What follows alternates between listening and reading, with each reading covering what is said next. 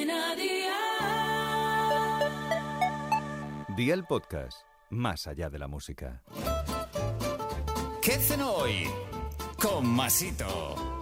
Hola familia, hoy os traigo esta cena con Aldi, donde tienes calidad siempre al mejor precio. Seguro que coincidís conmigo en que los pasteles salados al horno son todo un espectáculo. Sirven para aprovechar restos y para hacer platos sabrosísimos. Este de pollo con puerro y bacon está para chuparse los dedos. Así que va por la libreta y toma nota de los ingredientes que te doy la receta.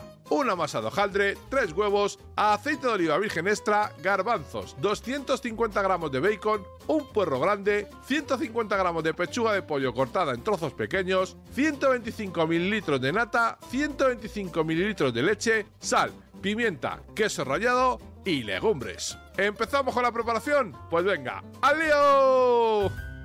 Precalienta el horno a 200 grados con calor arriba y abajo. Coloca la masa en una bandeja redonda de horno y pínchala con un tenedor y ponle encima judías, garbanzos, lo que encuentres pero que cubra la base. Cocina durante 15 minutos a 180 grados Pon una sartén con un poco de aceite a un fuego de 6 sobre 9 e introduce el puerro y el pollo cortado en trozos pequeños. Adereza con sal y pimienta y cocina durante 8 minutos. Saca y reserva. Agrega el bacon y hazlo a un fuego de 6 sobre 9 hasta que esté doradito. Resérvalo con el pollo y el puerro. Bate en un cuenco la nata, la leche y los huevos con un poco de sal y pimienta hasta tener una masa homogénea. Saca la bandeja del horno y echa el relleno, cubre con la masa de leche, nata y huevo e incluye el queso rallado por encima y hornea a 180 grados durante 30 minutos o hasta que cuaje en condiciones. Y amigo mío, ya tienes la cena lista. Así de fácil, así de Aldi. Consejito del día, esta receta la puedes variar a tu gusto utilizando cebolla en vez de puerro o aprovechando restos de carne de otras comidas. Acompáñala, eso sí, de una buena ensalada.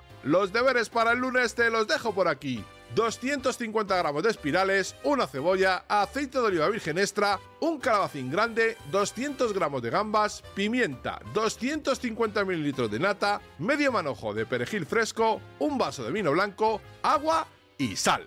Espero y deseo que te haya gustado esta nueva receta y que te suscribas al podcast. Ya sabes que es gratuito. No olvides compartirlo con tus familiares y amigos y te espero el lunes. Recuerda, paso lista.